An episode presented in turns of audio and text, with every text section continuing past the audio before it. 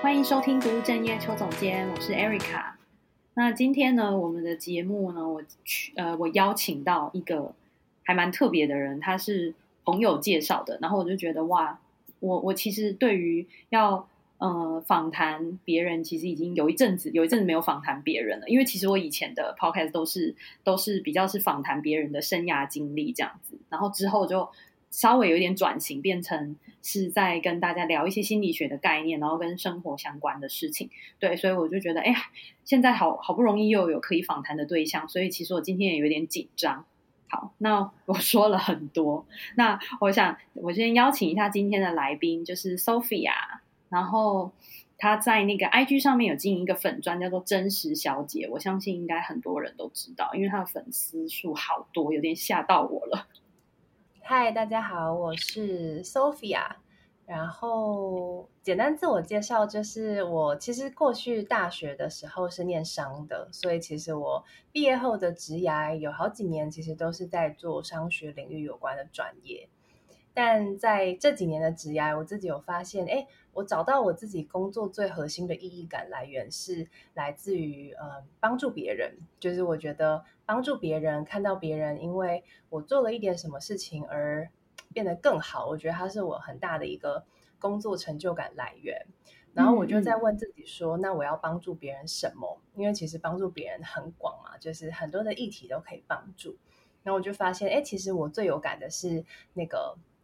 心理这一块，就是心灵啊，或是心理这一块。嗯、那原因是因为我自己有过忧郁症跟饮食失调的经验，嗯、所以我觉得我就会特别有感于，就是也受一些心理疾病所，呃，就是正在痛苦的这些人吧。对，然后所以我就在了解这件事情之后，我就想要开始往就是心理治疗这一块走，所以我就在去年呃两年前开始准备。艺术治疗的研究所，那好不容易在今年就是要，就是即将成为呃 美国艺术治疗研究所的学生，这样，这大概是我的背景。那恭喜，先恭喜你，就是申请到学校这样子。谢谢。然后我觉得还有一个部分，我觉得很很棒的是，可以找到自己嗯很有热忱想要做的事情。我觉得这个也是在生涯中蛮不容易的。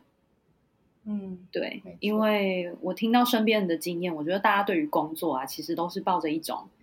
啊，我做的好痛苦，可是我不知道我还可以做什么，所以我就继续做吧。嗯，那这个粉砖啊，就是因为我其实啊有在你的粉砖上面看到，其实蛮多，就是我们刚刚聊天的时候，其实也有讲，我觉得你谈谈到蛮多，就是不管是跟心理咨商啊，还是心理健康，或是自我成长相关的概念，其实我觉得很多。然后是什么会让你，比如说？除了你刚刚说的，你觉得对心理有兴趣，然后是什么契机会让你想要做这个开始这个粉丝专业的？嗯，呃，就是。我觉得，其实，在开始这个 IG 账号以前，我就是一个蛮喜欢分享我自己的故事的人。我之前是在我自己的个人的 Facebook 这样，我有时候会分享一些，因为我很喜欢写东西，所以我就会分享一些我自己生命中的经验。但那个经验不一定是很好的经验，有可能是可能我分享我在忧郁症时候的历程，或是有时候我其实状态蛮不好的一些。呃，就是很真实的故事吧。然后我觉得我会想要这么做，是因为，呃，我发现其实现在在社群媒体上啊，或是新闻上，大部分都是看到一些比较成功或是光鲜亮丽的故事。然后很多时候我们看到那些人，就是比如说笑得很开心啊，或者是那些成功的故事，其实你就会有一种好像只有自己一个人的人生过得很糟，然后只有自己很不好。然后你就会自然而然的拿自己跟他们比较嘛，你觉得压力越来越大，然后你就会有很强烈的那种孤独感，就是只有我自己不好嘛。对，但是其实我觉得真正的状况是，大家都有他自己正在经历的不容易的部分，只是他们不会在社群媒体上很。公开出来，因为大家会觉得啊，这就是我很脆弱的部分啊，我不想让别人知道，或是大家会想要保持着一种形象等等。嗯、对，所以我就会觉得，其实这个社群上需要更多真实的声音，就是真实的去告诉嗯，就我觉得是从我自己开始吧，就是告诉别人说，哎，虽然我好像看起来，呃，过得不错，但其实我也有一些我正在经历的生命中的不容易，然后希望可以带给读者一些陪伴的力量。嗯、所以最开始其实是我的一些朋友，他们就蛮喜欢我的分享，就会自己私讯我说。谢谢你的分享啊，就是其实我最近也怎么样怎么样啊，然后觉得他很有力量这样，嗯、然后我就会觉得很受鼓舞吧，我就会觉得哇，就是很就是有一种很有成就感，然后很有意义的感觉，就是我有一种陪伴着别人的生命的那种感觉。嗯、所以后来转职成自由工作者之后，我就想说，不如来认真一点做一件做这件事。因为之前都是在 Facebook 上分享嘛，嗯，然后我就想说，不如来创一个账号，然后专门来分享这一类的东西，就是自己真实的故事，然后也分享一些我学习到的一些呃跟心理有关的一些知识啊等等的这样，所以就慢慢的开始做。嗯，哇，那我觉得你的粉砖的名字真的取得非常好，就是真实小姐，我觉得就是希望大家可以。好像可能更接受自己真实的那一面，或是更可以展现自己真实的那一面，其实是蛮重要的。嗯嗯，对。虽然我不是真实小姐，但是我的我的 IG 其实也很真实。我超多就是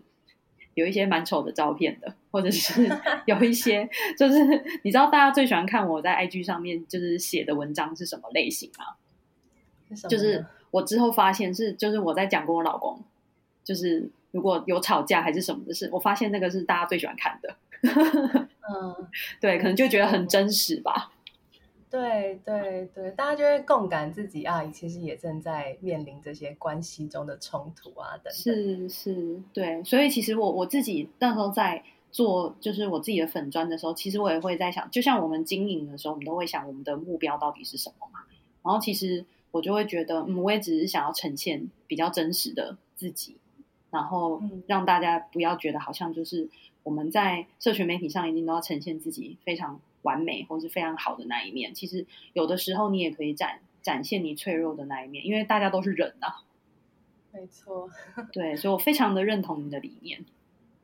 那我那个 Sophia 我可以就是有一个好奇啊，就是你刚刚有谈到说，就是你自己曾经也有过就是忧郁啊跟咨商的经验，所以我还蛮好奇，就是你。呃，比如说是怎么开始的，或者是说这这个故事是怎么样的？因为我觉得，就像你说的，其实其实我们在智商工作的时候啊，我觉得其实我常常都会很感谢个案愿意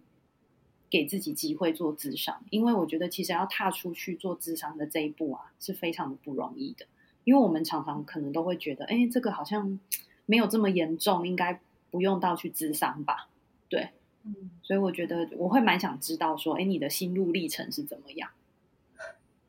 哦，我第一次踏进咨商室是在大四下的时候，就是大四刚开学的时候。那我那个时候为什么会决定去咨商？好像也不是一个很理性的思考过程。就其实我，嗯，我觉得我开始面对我自己心里面的状况，我觉得大概从高中的时候开始，就是我高中有被霸凌的经验，嗯，然后我觉得那个霸凌的经验让我的，我对我的自我非常的困惑，就是我不知道我自己是谁，然后我开始对自己很没有自信，嗯，但那个时候没有什么就是这种心理智商啊或心理学的概念，这样就是只是觉得我好像有一个东西很。就是很空，然后不知道自己到底是谁这样，所以我大学的时候，我大一到大三比较在做的事情，就是我会读一些书，嗯，就是想要了解自己到底发生什么事情了，嗯、或者是修一些通识课，是跟呃心灵啊这种比较有关的这样，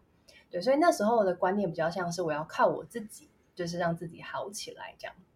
我就有点、嗯、有点不想认输吧，就会觉得好像如果靠别人就。就不太好，我就觉得我应该要靠我自己这样，所以其实也没有跟别人说过自己内心的状况，就自己在那边一直想要试着让自己好起来。那大四那一年，我先回到我大一的时候，就我大一的时候，那时候其实状况很糟，就是我会呃很严重的暴食的状况这样，嗯，然后跟我会很严重的，就是可能每三个月我就会有一个很大很大的。低潮就是会把自己关在房间里面，然后我也不知道自己怎么了，就是会一直哭，然后就是那种那种悲伤是你完全没有办法跟任何人说，因为你觉得这个悲伤实在是太太沉重，就是沉重到你觉得跟别人讲都是一件，就是你不应该跟把这么沉重的悲伤跟别人讲，然后别人可能也不会懂这样，所以我就会没有来由的大哭，然后。哭了，哭到没有力气之后，就会跟自己说：“好，我要振作起来，就是明天还要笑脸迎人。”这样，嗯，对，然后就会一直有这个循环，可能每、嗯、每两三个月就会都有崩溃一次。嗯，这边我想问一下，就是当你在那个忧郁啊，或者是很悲伤，或者是很低落那个情绪的时候，是不是其实也很难说到底是因为什么原因，就说不出来？可是就是你就不知道哎。对对，它就有点像是，很像是那两三个月就累积累积累积，然后最后就有一根压垮骆驼的稻草，就突然之间就是让我就突然崩溃了。可是你也说不出来到底是怎么了，我只是觉得就很难过。然后我有一种很深的一种感觉，就是有一种被全世界遗弃的感觉，嗯，就是那种孤独感，就是那种没有人可以理解你，然后你被全世界丢掉，没有人喜欢你的那种感觉，这样是是，对。然后后来，所以那时候也有很严重的。暴食的行为，然后后来大二大三，就是因为有社团啊或什么，好像好了一点，就是有一群就是社社团的朋友之类的。但是大四的时候，因为我大四上，呃，状况又就接了很多事情或什么的，反正就是让自己又回到一个很不好的状态。嗯、对，那时候就压力很大，然后接了非常多事情，然后把自己搞得就是很崩溃，然后就觉得自己什么事情都做不好这样。然后大四上结束之后。放寒假，我就整个人就陷入一个就是很低潮的状态。然后那个状态是我发现我竟然出不了门。嗯，对，就是我会发现我在宿舍，我要出门，我就觉得我没办法。就是我会觉得我一出门，我就会被所有的人 judge 的那种，被所有人指指点点啊，嗯，然后大家都会觉得我很糟啊，这样，然后我就会完全出不了门，然后又开始想要很想要吃东西。嗯，然后我是第一次突然觉得。我不知道该怎么办，就是以前你还是会靠意志力告诉自己说要要笑脸迎人，你要振作这样。但是那一次，我觉得我有一种我真的不知道该怎么办，然后我需要有人协助我，因为我连宿舍都出不了。我那时候开学第一天，我发现我完全没办法去上课，然后我就觉得哦，完了，就是我好像真的需要有人帮忙这样。所以我那时候我就。我记得是开学第一天，我就打电话到学校的那个心理辅导中心，嗯，然后我就跟那个接电话的人就说，呃，我要自商，我现在就要自商，这样，因为我就觉得我我真的快不行了，就是，嗯，对，我觉得如果没有人，现在没有人可以跟我聊聊，或是怎么样，我就会有一种我真的，我的人生好像就真的就是，就我不知道我人生发生什么事情了，然后很需要有人接住我。这样，嗯，对，然后好像也有听出来我蛮严重的，所以他就有当天，我记得当天我就去去了那个智商室，嗯，然后就有一个心理智商师就是评估我啊什么的，然后后来就是跟着那个老师智商了一整个学期，嗯嗯，对，哇，哎，我觉得现那个当时啊，我觉得你那个学校的那个单位他们真的很。我觉得真的是有有意识到你是很需要协助，因为我我我现在问我在那个学校工作的，不管是呃朋友或者是说一些学生啊，他们都说现在大学要预约那个咨商很难排，就是要等很久，他们说至少都要等三个月。对，真的？那这样怎么办呢？就是你好像也只能等，因为因为学校是免费的服务嘛，所以基本上有有需求的人，他们可能就会去申请。然后我记得我以前好像。我可是我以前那个有点久，就是大概五五六年前，对，六七年前那时候工作的时候，我好像没有觉得学校的咨商资源是那么的不好安排，对。但我觉得也也有可能是这这几年的那个大家对于心理健康的意识提升了吧，然后就好像变得不好排了。对对对，我觉得我那时候还没有这么难排。嗯，对对啊。哇，那那你你从开始咨商的，比如说你说那一个学期啊，你觉得你你自己的有什么样的变化？嗯，蛮好奇的。我其实我那一整个学期状态都很不好，就是我那一整学期都没办法见人，嗯、所以我还是可以有有时候会去上课，可是我就没有办法见我朋友。比如说，我也很常跟我朋友约吃晚餐，可是我可能我跟他约六点好了，可是我可能到五点我就会觉得我没有办法。哦、对我就是那也说不上来，就会觉得我没有办法社交，所以我就会用任何理由，比如说身体不舒服啊，临时有事啊，然后就会跟他拒绝，就是取消这样。嗯、所以那时候就超孤僻，大概只有那时候的男朋友，我可以见的人就那时候男朋友跟我的智商师这样，就每、哦、每周去。然后我觉得智商，因为那是我第一次智商嘛，然后我觉得我最大的印象就是我每次去几乎都会哭。然后我觉得很有趣，嗯、就是有时候会觉得我好像也没事啊，为什么进去之后就想哭，我就哭了？是对，因为其实每一次去，你都会觉得，哎，可是我今天好像这礼拜好像还好，哎，那我应该要去吗？这样，然后会觉得好像我心情好就不能去咨商了，或是好像没有事讲，我就会觉得为什么我要去呢？很怪这样。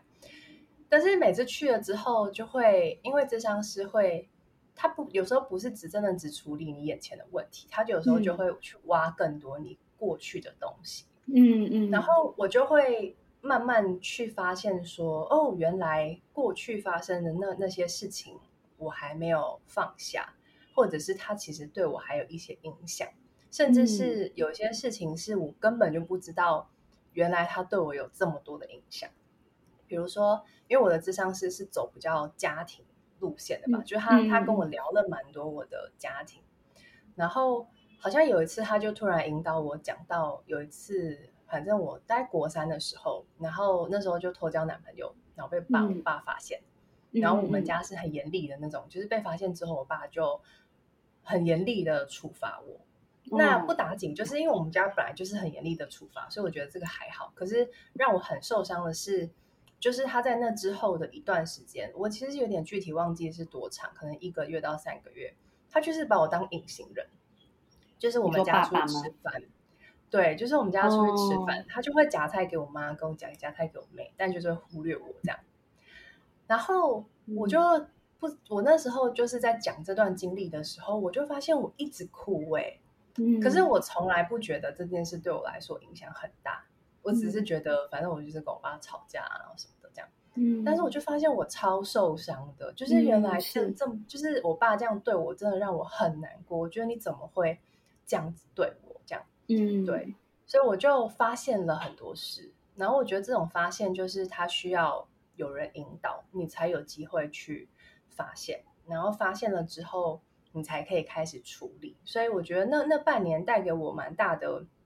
收获是。我去发现说，哦，原来我会这个样子，跟我的家庭教育，或是我跟我爸妈的关系有非常大的关联。然后我开始去处理我跟我家人的关系，因为我以前一直以为是我因为霸凌的经验，然后我一直觉得就是因为霸凌，嗯、因为霸凌这样。然后当然它有影响，可是它可能不是占全部的部分。嗯、所以我后来就，我咨商师就引导我去做一些事情嘛，然后我就开始。要去处理我跟我家人的关系，但我后来就是一开始处理其实是蛮困难的啦。就是一开始我爸妈就会觉得，就是他们也没做错什么啊，等等，所以其实也有经历了一个很大的、很大的碰撞。就是他们会觉得我为什么要去翻那些事情，然后他们也觉得我没有做这件事啊，或什么的这样。嗯，对。可是我后来还是蛮不放弃的，就是继续处理。其实后来延续了蛮多年的。然后我现在跟我爸妈关系是好蛮多的，可是我觉得如果没有那个智商，我比较没有机会开始去面对我跟我家人的课题吧。嗯，哇，我真的觉得这真的是一个超真实的分享哎，我其实没有想到你会讲的 这么的这么的细致，因为我会担心说，哎，你会不会觉得就是讲太多自己个人，就是这其实是很私密的事情。可是我当我听到你讲的时候，我又觉得哦，这真的很有力量，就是。这这整个经验，就是我觉得去做智商已经很勇敢，然后又让自己愿意去处理家人跟家人之间的议题，我觉得这个也是真的很真的很勇敢。因为我觉得很多时候我们都会，比如说我自己在工作的时候遇到的一些谈亲子议题的的的个案，其实都会很害怕，在他有这些发现之后，然后去跟父母要有一些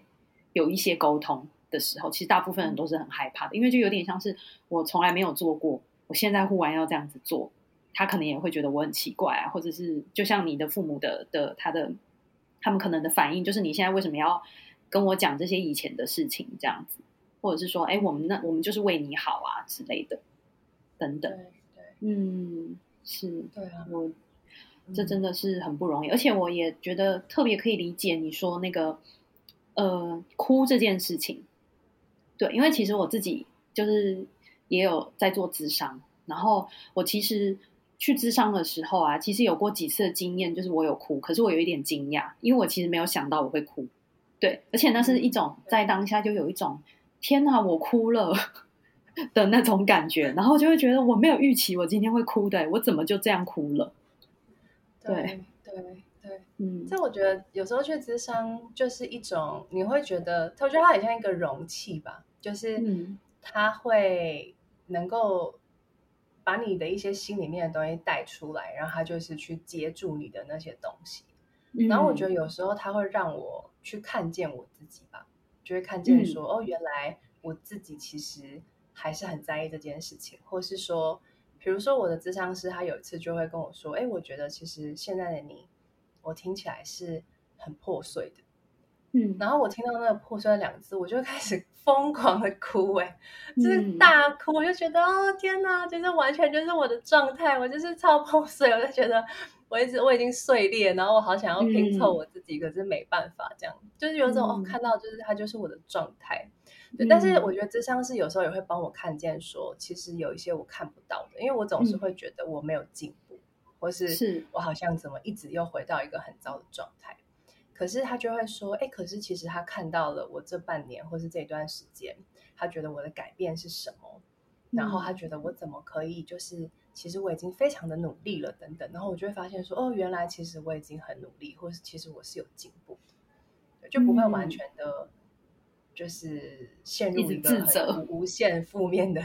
黑洞里面。这样，没错，没错。我我今天才跟我的个案讨论到这件事情，就是。我们常常啊，就是都对自己，都对别人很宽容。我们常常可以看到别人好的地方，可是我们好像常常对自己超级严格的，就是我们可以赞美别人，但是我们总是批评自己，然后看不到自己好的地方。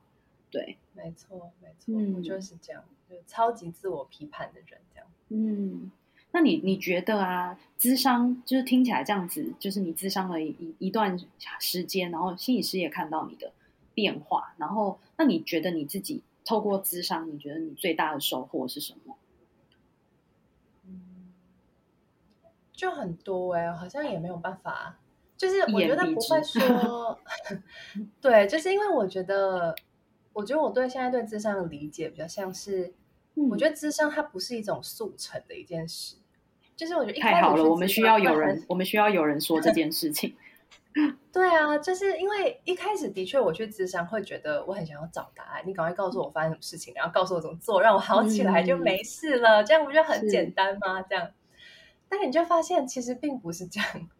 就是你可能光是跟这个智商是建立信任感就已经花很长的时间，嗯嗯，对，然后你才能够跟他建立信任感，然后接下来慢慢慢慢的去挖出一些过去的事情。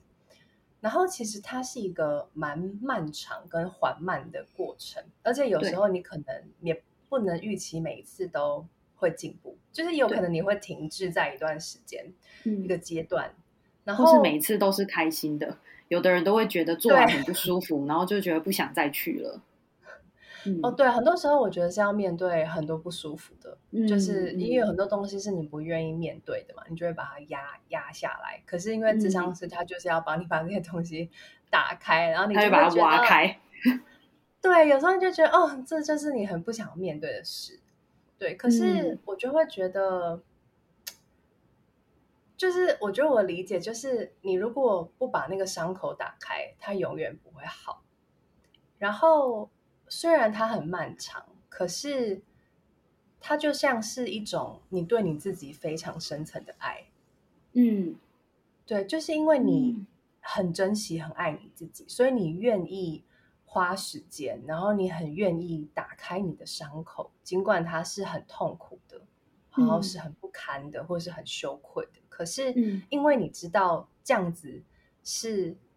对你自己真的比较好的，因为你有机会改变，你有机会变成一个更坚强的人，或者是有机会不再受到过去的这些创伤啊、阴影所影响。所以我觉得它是一个很深层的爱，所以你愿意去面对，然后很有耐心的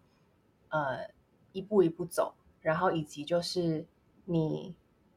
知道，就是你会觉得你是一件，你是一个很勇敢的人吧？因为其实你也知道这是一个很不容易的过程。嗯、然后我觉得咨商师他就是一个很重要的，就是陪伴你的角色。因为其实很多时候你自己一个人很难做这些事。对，或是挖开那个伤口，就是没有人可以帮忙你止血，其实那个很可怕。对、嗯、你可能就越来越就是就是失血过多而死这样。对啊，对啊，真的心理师的功能就是帮忙止血这样子。对啊，所以我觉得就是他们，就我觉得我的智商是常常给我一种，他就是无条件的在那边。然后有时候我觉得他其实也会被我的那个负面 能量影响。哎，就我有时候真的是。太难过了，然后我就觉得他好像被我的那个难过已经全部笼罩住了。嗯、可是他就是会还是很愿意，然后陪伴着你，然后帮你一起想办法，这样，嗯，对啊。所以我觉得那是一种很很特别的关系，因为其实他也不会在你的生命中出现，嗯、真的。所以它就是一种你的生正常生活以外的一个你觉得很安全，然后去嗯修复自己或是更了解自己的一个地方吧。嗯，对，因为像这边啊，其实我就想要谈一个概念，是很多人都会说，嗯，智商就是像爱聊天啊，我为什么要花两千块去跟一个人聊天？对，我觉得这这这个由你来说应该会非常有说服力。你觉得跟聊天有什么不一样？嗯，这完全不一样啊！怎么会？怎么会？没有啊，因为你你可以跟朋友聊二十个小时都没有什么帮助，嗯、对啊，所以。就是其实咨商师，我觉得真的是很不容易的，因为我现在其实因为我之后想要成为艺术治疗师嘛，但我现在还不是艺术治疗师，但我现在也会试着就是去跟朋友聊聊，但光这个跟朋友聊聊，比如说他们带着一些议题来，其实你就会知道，我光要好好聆听这个个案，不是这个个案，就这个朋友就已经是很不容易的事情了，嗯、然后你还要去想怎么去呃回应他啊，陪伴他啊，引导他。就是我。对，就是其实这是一个非常耗心力，然后以及也很靠你的经验啊，你的学习的。我觉得这其实是很不容易的一个工作。然后，嗯、我觉得好的智商是真的会让你觉得，我觉得不是好，我觉得有时候就是找到适合自己的智商师，嗯，就真的会让你觉得很像是那种你在茫茫大海中找真的找到一个浮木，或是有人愿意拉你一把，就它可以让你不至于陷入一个。就是无止境的黑洞里面，嗯嗯，它是真的可以带给你的心理，嗯、我觉得一个很大的转变的机会吧。嗯嗯，就是遇到一个适合的心理师。对啊，我觉得适合的蛮重要的，因为我其实也有听到蛮多朋友就会说，可是他的职场师好像就是聊一聊，他就会不太想去或什么的。嗯、可是我觉得有时候就是、嗯、因为我我其实有试过去找那种。就比较便宜的咨商师，我不是说便宜不好了，嗯、就比较公家单位，然后嗯的那种，嗯、然后时间蛮短，然后三十分钟。然后我那一次的经验，我就靠超不好的，嗯，就是有一种他一直在赶我，然后我才哭完，他就很快想要结束，因为其实我也不能继续约，就是我没有办法保证我下一次就会约到他，哦、所以我觉得他给我的感觉很不好，就是我的确经验蛮不好的，嗯，对。然后我觉得就是要去找到自己适合的。的确是蛮不容易的，对对，其实也不是如如同你说，其实也不是说什么价钱啊，还是什么，而是我觉得那个就有一点像是频率，嗯，频率就是有没有对到，对或者是说你刚刚提到还有一个可能性是，哦，你的朋友遇到可能觉得不是很适合的心理师，其实我也有遇过啊，我自己以以前也蛮多这样的经验，对，但是我会说，哦、呃，我们还是可以去尝试，试我觉得第一个其实是。你可以去跟心理师讨论，比如说是什么让你觉得很不舒服，对，因为我觉得这个其实对所有人来说都是很困难的一件事情。就我今天要在一个人面前跟他讲说，我其实有点不满意你，或者我其实有点不是很喜欢我们的谈话，对啊，我觉得这个超难，对。可是当我发现曾经有过我的个案跟我有这样子的互动关系之后，我觉得我们那个信任、信任感跟那个信任的关系，我觉得就是真的从那个时候开始。很深刻的建立起来的，嗯、对，因为或许有一些是可能是，比如说他觉得不舒服的地方，所以他透过自他，比如说这个这个心理师可能挑起他一些不舒服的感觉，他可能不想面对，所以他可能不想去，对，这是可能的原因。嗯、那另外一个可能原因也可能是，哎，这心理师可能就是跟他不合，所以他觉得哎不舒服，不想去这样子。那我们接下来就是想聊聊啊，就是关于忧郁症啊，就是这个这个就是忧郁症，你你觉得就是大家对忧郁症有什么误解跟迷思啊？因为我因为我是是心理师的身份，所以其实我工作的时候常常需要跟别人澄清这件事情，但有时候澄清到我真的觉得好心累哦。比如说孩子是这样，但家长就一直不接受，就有点像是。他接受了孩子有忧郁症这件事，可是他不接受孩子会有的这些症状。比如说你，你你刚刚讲到一个，我觉得，呃，我很认同的是，比如说，当你觉得你的情绪很低落，你就是没有办法跟朋友出去吃饭，或是你可能没有办法去做事情的时候，你就是没有办法。可是家长就觉得他没有办法理解为什么小孩会这样，对，然后我就觉得 我真的好难解释哦。哦，哇，我觉得。我觉得对于家长啊，或者是上一辈的啊，嗯，如果他身边没有，就是，嗯、就是如果他第一次接触到这种忧郁症的人啊，或是心理疾病，我觉得真的很难呢，就是翻转他们的想法，嗯、我觉得是难的。的，可是我们这一辈好像比较好一点。嗯，可是的确，我觉得我我的很多朋友也会觉得对忧郁症有一种不敢启齿，或者是觉得好像就是一种病，嗯、或是觉得自己。坏掉了，就是不正常的。我觉得还是会有这个标签在。嗯，嗯，然后我过去也会这样啊。就我第一次去看心理咨商的时候，去学校那个心辅中心，我都是超怕遇到我同学的。我就会很偷偷的去，嗯嗯、也不是偷偷啦，就是你要很小心，然后掩人耳目，不想被别人看见。嗯，对，就觉得很像去那边人就是有问题的人，就你可能太脆弱了，哦、或者你发生什么事了这样。对，然后。你就会觉得它是一个很不正常的事，这样。嗯，那后来就慢慢长大了嘛，就是呃有更多人生经历啊，或者是慢慢慢的有更多学习，或者是接触到更多人之后，其实我后来就觉得，嗯，有几个点吧，就是我觉得第一个就是，嗯，我觉得忧郁症它不是一种，我自己其实不觉得它是一个病，就是它比较像是一种我们适应的方式，嗯。嗯对，就是因为我们累积了很多的压力，或是心里面有非常多的状况，然后你的身体就、嗯、就是它有点像是它用这个方式来适应你现在心理的状态。虽然这个方式适应的不是很好，嗯、可是那个是你身体知道、心理知道比较，就是它就是一个它唯一知道要这么做的方式。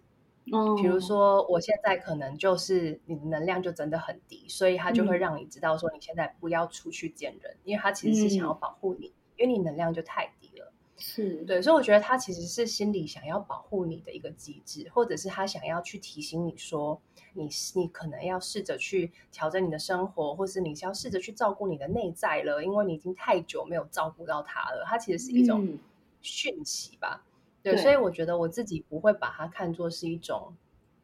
疾病，就是、嗯、对，就是一个疾病。我觉得它比较像是一种，嗯、呃，因为因应很大的压力而身体它会出现的反应。可能每个人的反应都不太一样，其实也不一定所有人都是忧郁症嘛，可能有些人是恐慌症啊，或什么的。可是焦虑症，可能你就是刚好是对，或是焦虑症，就很多人就是焦虑症，但你刚好就是忧郁的状况。嗯然后另外一个就是，我觉得很多人都想要好起来，就是我觉得很多人就会说，一怎么好起来？十个人对十个人九个人都会这样子问，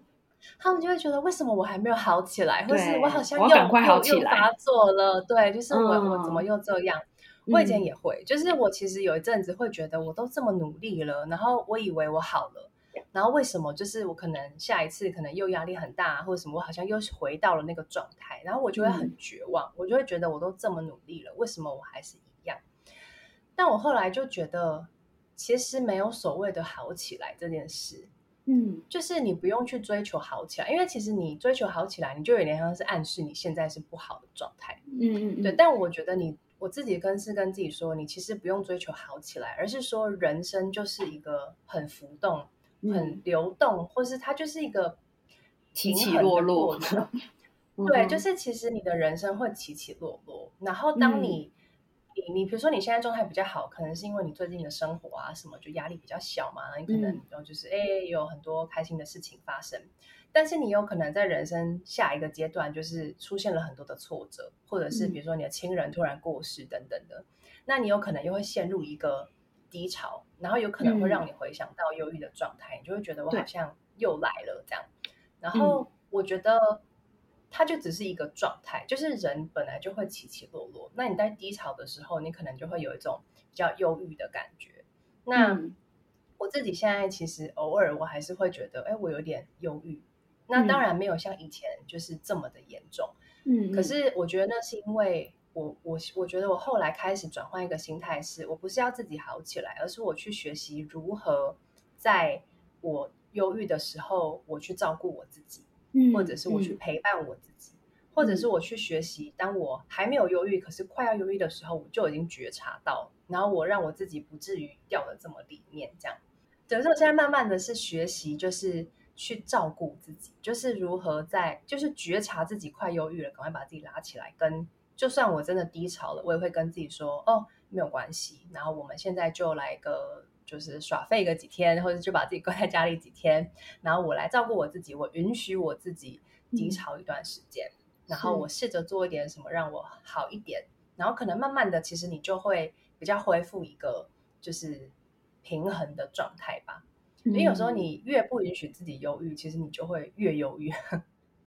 那 Sophia，我想。就是最后啊，请你跟我们就是听众分享一下，就是比如说他们可能曾经，或者他们可能正在有过跟你一样，你之前的一样的那个状况里，比如说不管是情绪的忧郁啊，或者是心情很低落啊，不好，就是你会给他们什么样的建议？应该有两个建议，就第一个建议。嗯就是呃，就有点像是延续我刚刚讲的吧。就是如果我们自己状态不好了，或是出现忧郁啊、焦虑的一些心理的状况，我觉得，嗯，我们可以试着就是化敌为友吧。因为我们很容易会觉得这些东西是不好的，他们很像是一个坏掉的，或是我们的敌人，我们应该要把它消除。嗯、是对，可是其实这些都是我们的一部分。然后我觉得它有点像是一个小孩子，就是在跟你说。哎，你要照顾一下我们呢，就是我们其实现在心里面其实有很多的东西，嗯、你要回过头来照顾一下我们。他其实是想要寻求你的关注，对，所以我就把它当成一个一个 sign，对不对？就是一个一个征兆，对对对，没错，它就是一个征兆。哦、然后他其实想要寻求我们的关注，所以我们就是要，我们是同盟关系，就是其实不是一个要把它消灭，嗯、而是我们去，嗯、我们是跟他站在一起的。然后去接纳说，嗯、哦，这就是我的一部分。那我们来想想看，我们现在可以怎么照顾自己，或是是怎么去处理我们现在内心发生的状况。嗯、就是我觉得这是第一个，嗯、我觉得呃很不容易啦。就是因为我们其实都不喜欢这种很不开心或者是很不好的状态。对、啊、对，对，对，可是我觉得大家都可以知道，就是其实一直要抗拒这些东西呀、啊。其实最后的结果总是不会太好，嗯、反而会越来越接纳他，要接纳他。对对对，就反而就是你会发现接纳反而会让事情比较好。虽然这蛮违反直觉的，可是就真的，嗯、其实接纳真的会让事情比较好。对，嗯、所以这是第一个建议。嗯、然后第二个建议就是，我觉得可以不要害怕寻求协助。我觉得这是很重要的，嗯、因为很多时候当我们在状态很不好的时候，是会就是会呃看不到一些事情，然后就会会往死里钻，这样你就会越来越就是很像走进一个死胡同里面，然后不知道该怎么办，嗯、对啊。然后我觉得，嗯，就是这个时候，其实如果有一个人他可以协助你去找到一个方法走出来，或是看见说，哎，其实好像。嗯，是有不同的观点去看待一件事情的，就是我觉得对，嗯，对我们会很有帮助。然后另外就是，其实寻求帮助并不是一件很丢脸的事啊。就是虽然我以前也觉得这是一件很丢脸的事，嗯、但是其实你会发现，其实每一个人啊，我觉得不管他有没有被诊断出忧郁症，其实大家多多少少都有这些心里面很脆弱的部分。其实我觉得它是一个很正常的事情，嗯、对，所以不是只有你一个人这样。对，然后我觉得寻求自己合适的协助，不管是去心理咨商啊，或者是去做其他的，比如说艺术治疗啊，或者是就是任任何我觉得心理上的协助都去试试看，然后我觉得会更快的找到方方向吧。就是比起自己在那边钻来钻去，我觉得会有一个指引跟有一个人，然后陪伴在你身边这样走，我觉得其实会更有方向，然后也会更。就更有效率嘛，就是比比起自己一个人误打误撞，嗯、我觉得其实是更有效率的。是是，对，我同意你说的。其实我也没有，我我其实也没有觉得，就是哦，如果你今天真的心理遇到困扰，你一定要去心理咨商。其实虽然我身为一个心理师，我应该要说心理咨商当然是最好的，但是我觉得或许不一定是适合每个人。比如说，有的人他可能喜欢去打罗占卜，有的人他喜欢去上心灵课程，嗯、有一些人他很喜欢算命。对，那我觉得其实都没有不好。对，但我觉得就是只要是你觉得可以让你自己变得更好，或者是你觉得你自己的状态是有变好的，我觉得其实都可以，就是其实都是可以试试看。只是说，我觉得如果是心理智商的部分，我就我其实希望大家可以不要那么标签化，就是说啊，心理智商就是心理有问题才要去智商。其实很每个人都可以智商，对，只是看你怎么去看待智商这件事情。嗯，对啊，其实我自己也会蛮喜欢，如果我的经济能力许可，嗯、没有啊，就是我会觉得 智商是一种保健行为。就是你看，像在美国，其实大家都有自己的智商师嘛，就是你不用是状态很不好的时候，它有点像是一种预防，就是你可以。就是有一点烦恼的时候，就去找心理咨商师聊一下，它就不会变成一个很巨大的烦恼。等到你最后真的就是非解决它不可，而是在小小的时候，你就可以先去聊一聊这样。嗯，因为等到它真的变得很严重的时候，你是真的就要吃药的。对，所以如果可以不需要吃药的时候，就先做一些像你说的，去强化自己的心理状态。我觉得我真的觉得是是值得，但是我也可以理解经济是一个。是是会是一个考量，对啊，因为因为毕竟它收费不便宜嘛，对啊，但是我会觉得那个其实真的是一个对自己很，我觉得其实是对自己的心理心理状态很值得的一个投资。嗯嗯嗯，没错。好，就是忽然变成好像在 好像在推销一样，有点好笑。对啊，但就是其实其实这一这一次就是约 Sophia 一起聊，其实也是很希望你可以透过就是除了你自己曾经有过的经验，然后再加上其实我觉得你也算是嗯、心理健康相关的的工作者，我觉得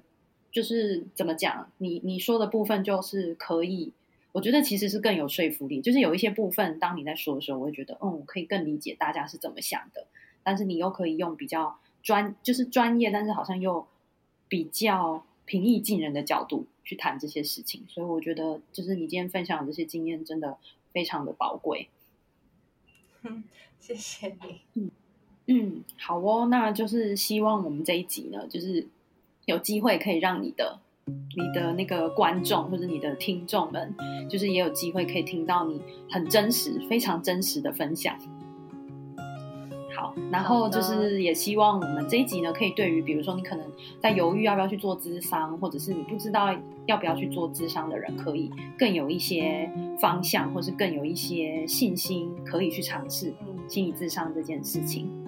好，那呃，如果对我们的就是对对我的那个节目啊，就是这一集大家有什么想法，就欢迎大家可以在 IG 上面就是给我回复，然后很欢迎大家告诉我们一些回馈，然后嗯、呃，我们今天就先聊到这边喽，那我们下次见。好的，谢谢不会，拜拜。拜拜。